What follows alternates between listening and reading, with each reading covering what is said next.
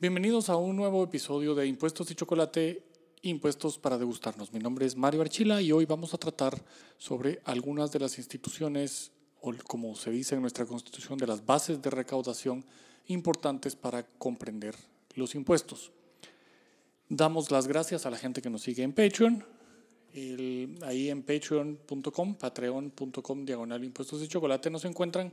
Tenemos seminarios y conferencias subidas eh, para que puedan accederlo en los diferentes niveles en los que está eh, el Patreon con diferentes beneficios según el nivel en el que se suscriban.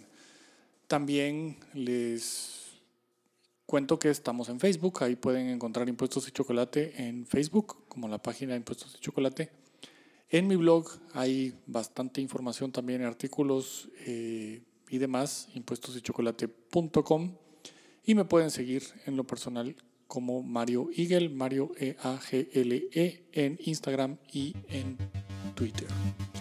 Y entonces, sin más, vamos al tema de hoy. Impuestos para que nos degustemos.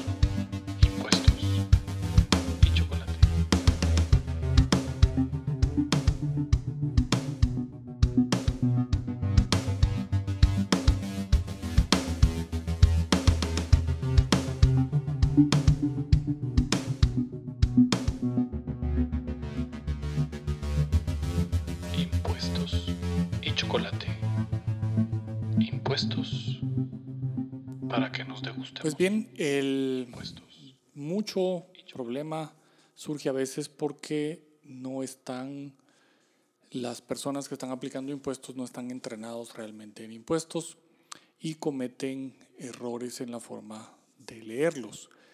Y eh, vamos a partir de dos situaciones que le ocurrieron eh, a clientes míos con la administración tributaria. El primero es, hace algún par de años, 2016 eh, o 17, 16 seguramente, se le corrió audiencia eh, o se le citó a una audiencia previa a un contribuyente dedicado al desarrollo inmobiliario. SAT en esa audiencia previa pues hacía saber de los eh, ajustes que pretendía hacer para, en ese entonces las audiencias previas solo servían para que le contaran a uno y le dijeran si paga en este momento tiene descuento y si no, pues entonces va a tener la multa del 100%. El ajuste se basaba en que este desarrollador inmobiliario había comprado eh, de una urbanizadora, había comprado lotes dentro de la, urbanización y dentro de esos lotes hizo un pequeño condominio o varios pequeños condominios y entonces vendía de sobre esos lotes vendía ya casas construidas y terminadas. El argumento de SAT es que había comprado lotes y había vendido casas y el problema estaba en que el desarrollador había pagado IVA al comprar el lote como primera venta y había vendido cargando timbre, porque ya era segunda o subsiguiente venta. Y la gente de SAT argumentaba que eso no era posible porque había comprado un lote y había vendido una casa y por lo tanto era primera venta de lote y primera venta de casa. mi primera reacción fue reírme porque pues, me pareció lo más gracioso y lo más curioso, lo más aventurero y, lo más, eh, que se pudiera decir, imaginativo que le había oído a la administración en mucho tiempo sobre que cómo habían llegado a la conclusión de que había un ajuste. Y pues pregunté cuál era la, razón, cómo, cómo llegaban a eso, porque el, el ajuste no mostraba en ningún momento la aplicación de ninguna norma que tuviera un hecho generador del IVA el ajuste estaba basado en normas que no tenían nada que ver con hechos generadores y entonces cómo era posible que llegaran a esa conclusión. Y el, el ajuste, pues, dentro de lo que me trataron de explicar, porque la verdad es que todavía no entiendo cómo llegaron a eso, eh, me llegaron a explicar o trataban de, de explicar, era que la ley del IVA había creado una exención y que sobre la exención entonces ellos estaban cobrando el IVA. Y así como, como así. Entonces decían, el artículo, el artículo 7 de la ley del IVA dice que la venta de vivienda con un máximo de 80 metros cuadrados y un precio que no exceda 250 mil quetzales y los lotes urbanizados que incluyan servicios básicos con un área máxima de 120 metros cuadrados cuyo valor no exceda de 120 mil y que además el adquirente deberá acreditar que él y su núcleo familiar carecen de vivienda propia de otros inmuebles y todo deberá hacerse constar en la eh, escritura pública. A excepción de las viviendas indicadas en el párrafo anterior, la segunda y subsiguientes transferencias de dominio de viviendas por cualquier tipo tributarán a la ley del impuesto de timbres fiscales y papel sellado protocolos. Eh, y el artículo, ese es numeral 12 del artículo 7, y el artículo 7 empieza, están exentos del impuesto establecido en esta ley, eso. Entonces, decía, bueno, ¿y cómo llegan a este tema? Si, si me están citando una exención, en todo caso, pues dejen de cobrarme el IVA si las casas llegaron a esos precios y esos, y esos metrajes. Y entonces ellos decían, es que ahí se habla de lotes y se habla, habla de viviendas y por lo tanto son cosas diferentes y son bienes distintos. De verdad, de verdad, de verdad, yo nunca entendí la lógica atrás del asunto y pues bueno, simplemente lo que dije, miren, las instituciones del derecho tributario están por algo. Para poderme cobrar un impuesto me tienen que decir cuál es el hecho generador en el cual se están basando. No me pueden decir que hay una norma que exime si primero no me dicen que hay una norma que graba. Entonces, eso está exento. Sí, eso está exento respecto a qué? Respecto a lo que está grabado. ¿Y qué es lo que está grabado? Esa es la situación número uno. Luego, hay una, una eh, digamos, una situación muy particular, eso es actualmente, con el, con el registro tributario unificado, en el que básicamente amanecieron de oficio las fundaciones y las asociaciones eh, que estaban inscritas en el impuesto sobre la renta, en el régimen opcional simplificado, aparecieron inscritas en el régimen de utilidades, sin que hubiera habido ningún aviso. Y esto es así como, bueno, ¿y por qué, verdad?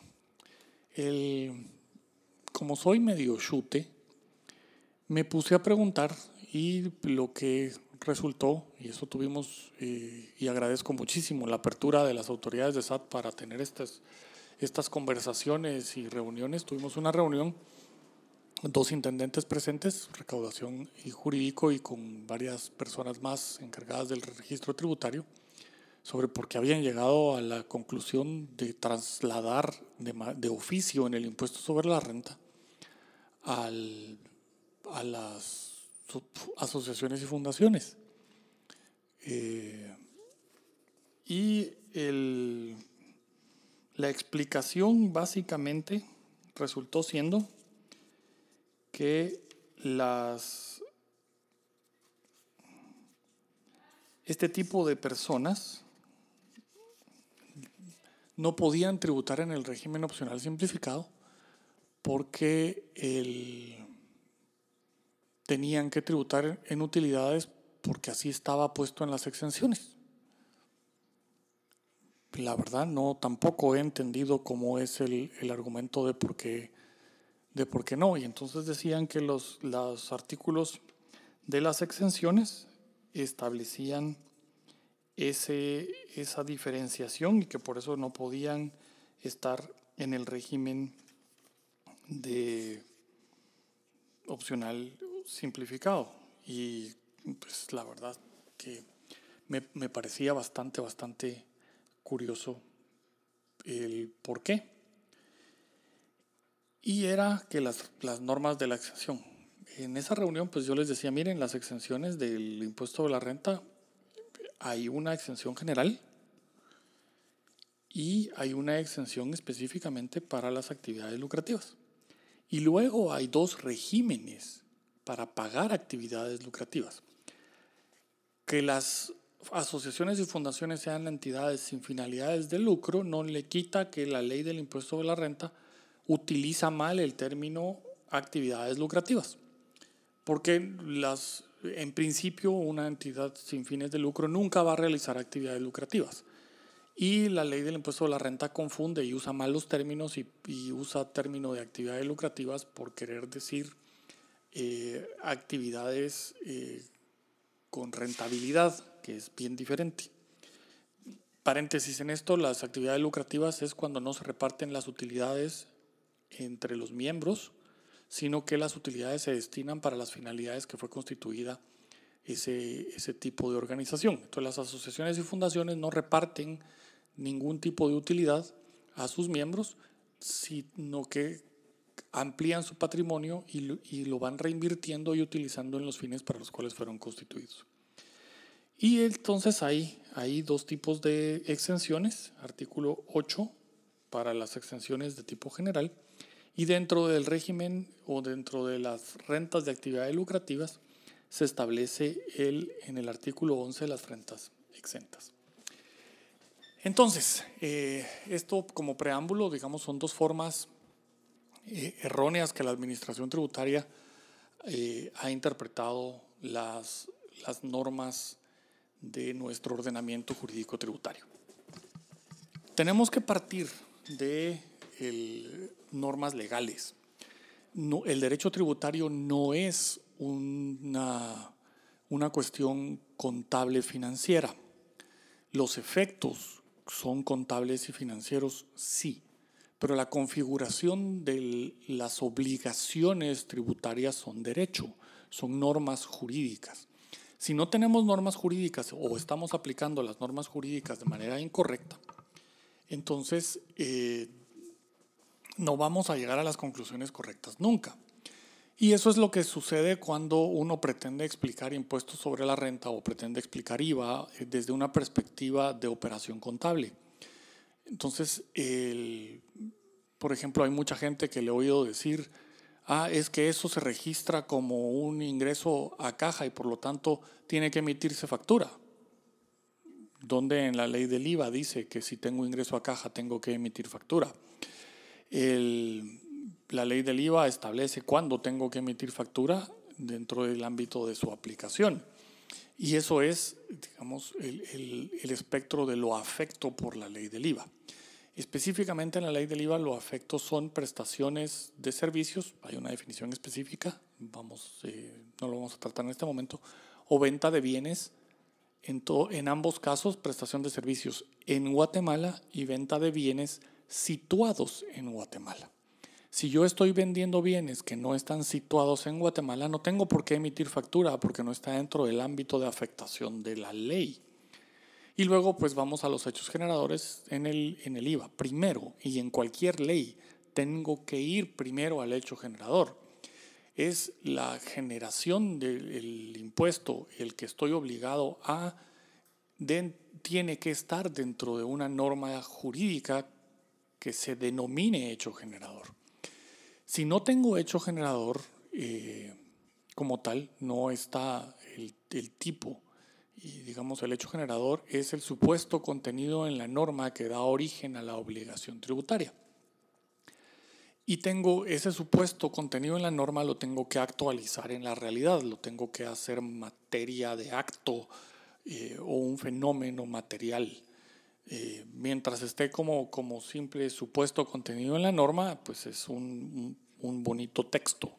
Cuando lo hago realidad, entonces se convierte ya en una obligación eh, tributaria y tengo que llenar todos los elementos del hecho generador en la realidad para que eso se dé.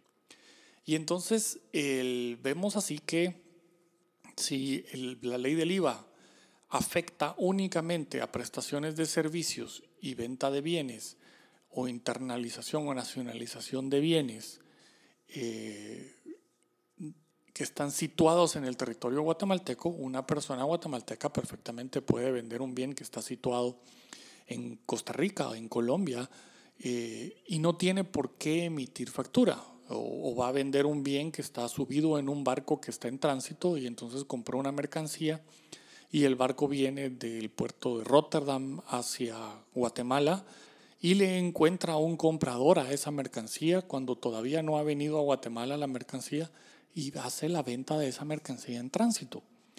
El, no tiene por qué emitir factura porque el hecho generador es bienes muebles situados en Guatemala. Entonces, en el ejemplo que, que les decía, en el ejemplo, en el caso, que porque es caso real, de la perspectiva de SAT, yo les decía, ¿y cuál es el hecho generador para que me estén diciendo que esta persona, en lugar de haber cobrado el timbre, en, esa venta tuvo que haber pagado el, IVA? Y me volvían a citar la norma de la exención. Y es como, miren, la norma de la exención. ¿Qué, qué, qué es una exención? Es la dispensa del cumplimiento material, total, parcial o formal, total, parcial de una obligación tributaria. Pero si es la dispensa del cumplimiento total o parcial de una obligación tributaria, primero tengo que tener obligación tributaria sobre ese acto para que me lo puedan dispensar. Pero porque hay una norma que dispensa, no pueden automáticamente venir a decir que se crea el impuesto porque hay una norma que lo dispensa. Entonces, cuando me dice ahí que en el, salvo en el caso de esos, los, las segundas o subsiguientes ventas de esos eh, tipo de inmuebles eh, van a pagar timbre, la norma no quiere decir que para efectos de una venta me tengo que distinguir entre, entre lote o casa, simplemente me está diciendo qué tipo de cuestiones están exentas, pero no me dice si tengo que pagar impuesto eh, del IVA o no. Y el hecho generador del IVA pues está muy claramente definido en el artículo 3 del IVA. Y, y por lógica, por pura lógica, el artículo 3 está antes del artículo 7, porque primero tengo que ver si tengo hecho generador y si tengo hecho generador, por lo tanto hay una obligación tributaria. Y luego de la obligación tributaria tengo que ver si la obligación tributaria la tengo que cumplir en su totalidad o no. Es decir, si hay una norma de exención de esa obligación que ya nació. Y vamos y entonces encontramos que el, en el hecho generador las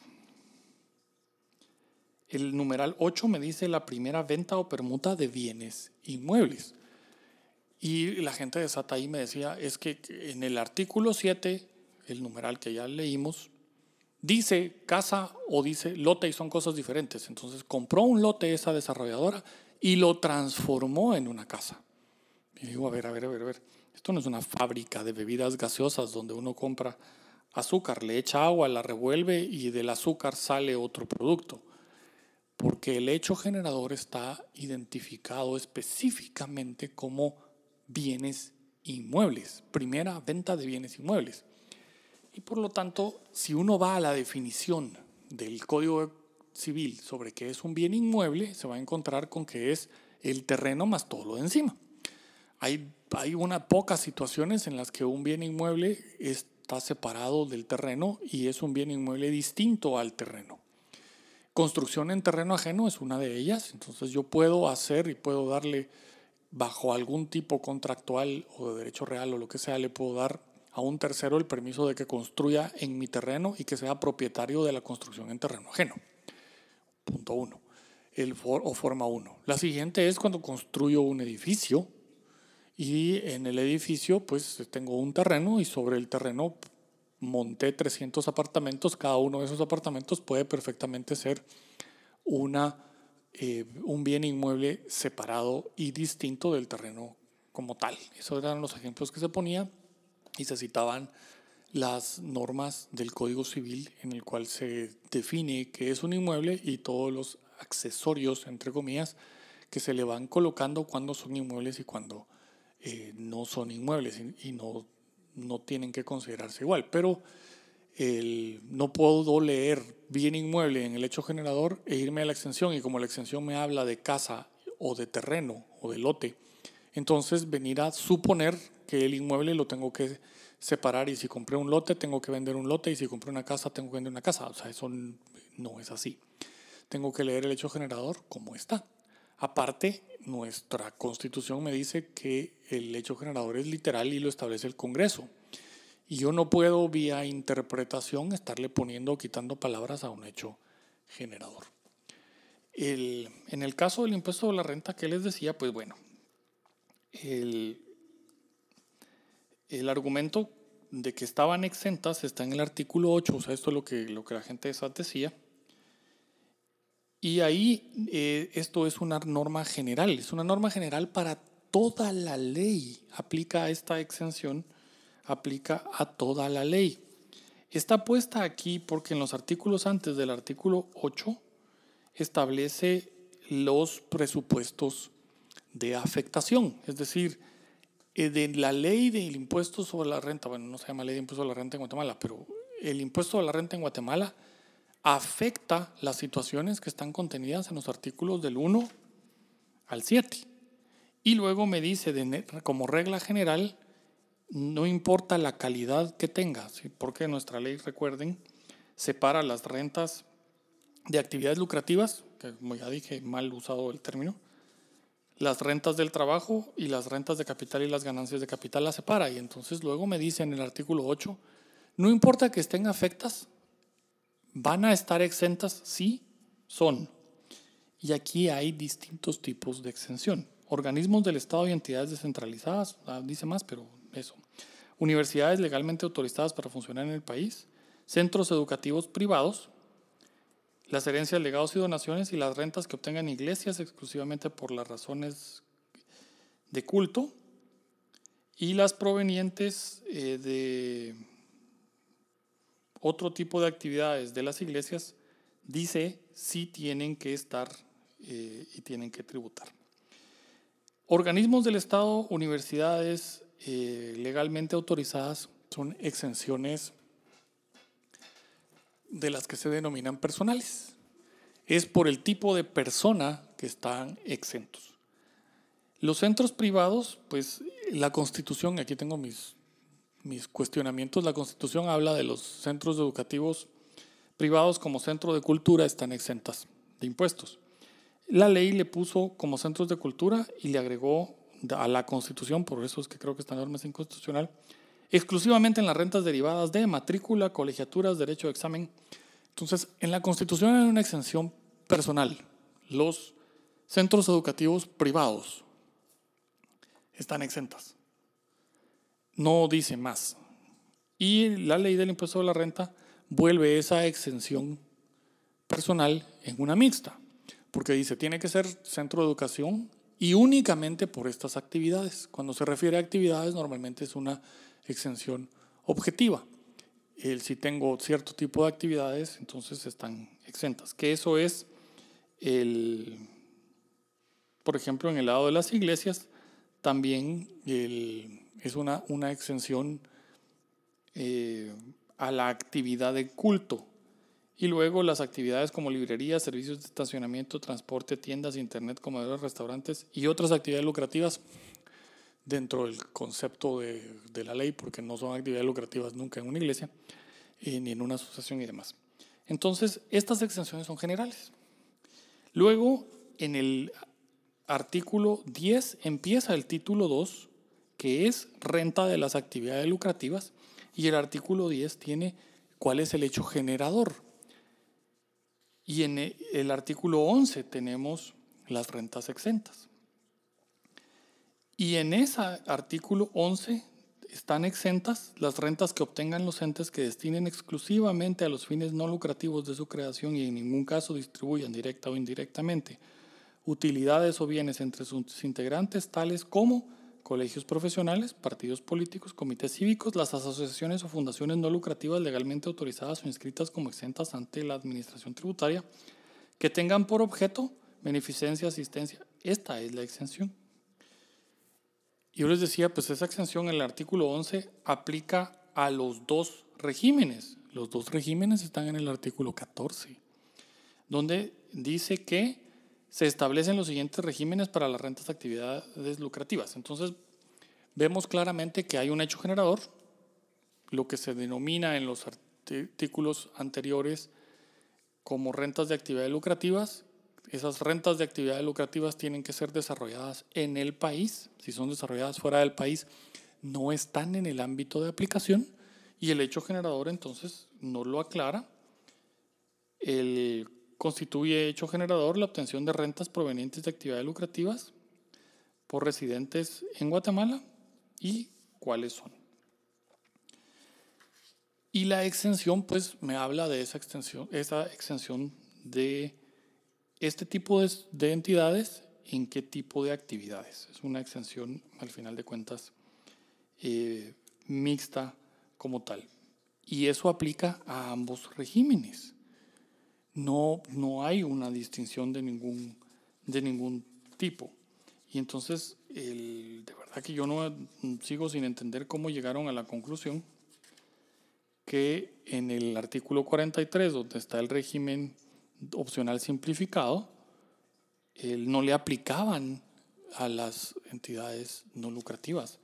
Cuando las rentas catalogadas como de actividades lucrativas están exentas en cualquiera de los dos regímenes. Bueno, hay una, hay una mejor claridad en el impuesto de timbre, de timbre fiscales, hay una mayor claridad en cuanto a la forma en que está redactado el timbre en esta, en esta materia. El artículo 2 de la ley de impuesto de timbres fiscales dice documentos afectos. Y entonces aquí es la afectación. ¿A cuál es el ámbito material de aplicación de la ley? y son documentos que contengan los actos y contratos siguientes. Están afectos los documentos que, documentos que contengan los actos o contratos siguientes y nos da la lista.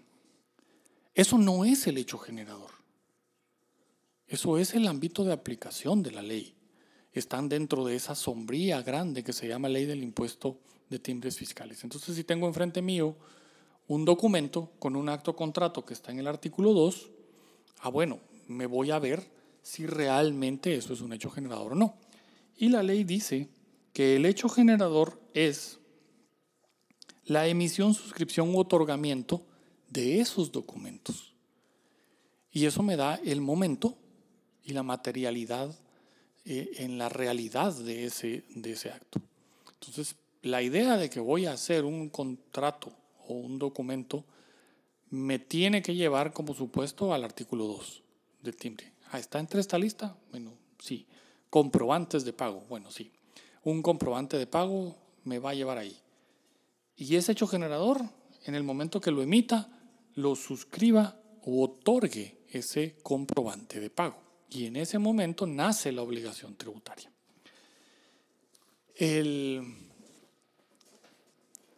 y esta, digamos, es, es la, la, forma de verlo. Después en el timbre me puedo ir a, a cuáles son las exenciones para ver si una vez generado el impuesto, es decir, tengo ya un hecho generador materializado, si eso me da la obligación de sacarme plata de la bolsa e ir a comprar mis estampitas y pegárselo a ese papel.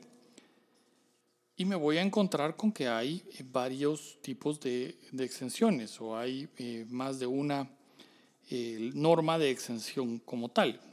En el artículo 9 del timbre fiscal vamos a encontrar que dice que los contribuyentes del impuesto al valor agregado están afectos a pagar el impuesto de timbres fiscales en los actos o contratos que celebren de conformidad con esta ley cuando dichos actos y contratos no sean grabados con el impuesto al valor agregado. Es decir, para actos y contratos que no son hechos generadores del impuesto en el IVA. Ahí estoy obligado a pagar timbre, aunque seamos contribuyentes del IVA ambas partes. Esto, digamos, es, eh, punto, claro. En el episodio anterior hablábamos de esto en cuanto a la primera y segunda venta, eh, cuáles serán los efectos de esta norma. Y luego en el artículo 10 vamos a encontrar que personas están exentas y me menciona personas que no están obligadas al pago del timbre. Y luego en el artículo 11 me menciona cuáles son los actos y contratos exentos el artículo 10 contiene una exención personal y el artículo 11 contiene exenciones materiales. Y ese artículo 11 tiene 20 supuestos de exención. Luego en el artículo 12 tiene una exención mixta a las operaciones de los bancos, sociedades financieras, almacenes generales de depósito, perdón, que se expresan siguientes. Entonces me da una mezcla entre la persona, este tipo de sociedades, bancos, sociedades financieras, almacenes generales de depósito, aseguradoras, aseguradoras y financiadoras, y en la bolsa de valores, y luego me da una lista de qué actos. Y es así como lo tengo que leer. Recordemos que las leyes tributarias se leen desde la inspiración constitucional a la inspiración y las normas puramente contenidas en el Código Tributario. Y el, dentro de eso, pues nos requieren tanto la Constitución, que nos habla de bases de recaudación que son materia exclusiva del Congreso, y de eso se deriva el principio de legalidad, de reserva de ley y de preferencia de ley.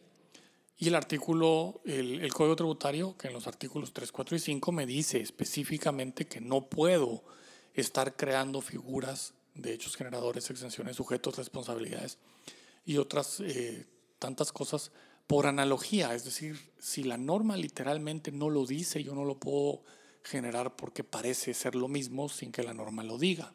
No puedo equiparar un hecho a algo que está tipificado como hecho generador porque quiero, tampoco lo puedo hacer con una exención. Pues eh, esta, digamos, estas experiencias con la administración tributaria eh, nos llevan a que muchas veces la visión con la cual se está leyendo una ley tributaria es errónea, porque no se sigue primero la secuencia lógica y no se sigue el marco jurídico completo que tiene nuestra legislación. Espero entonces les, este episodio les haya gustado, les haya parecido interesante. Me pueden escribir a redes arroba y chocolate.com. Me pueden dejar sus comentarios para los que están suscritos en este podcast en, en, Apple Podcast. Les agradezco mucho los comentarios y que pongan ahí las estrellitas. Esto ayuda a que Apple lo, lo vaya difundiendo. Cuéntenle a sus amigos si les gustó, a sus enemigos si no les gustó, que escuchen el podcast y los espero en las redes y en, en Patreon y demás como para que nos degustemos gracias y chocolate por quedarse hasta acá. Mi nombre es Mario Archila y esto fue Impuestos y Chocolate, Impuestos para degustarnos.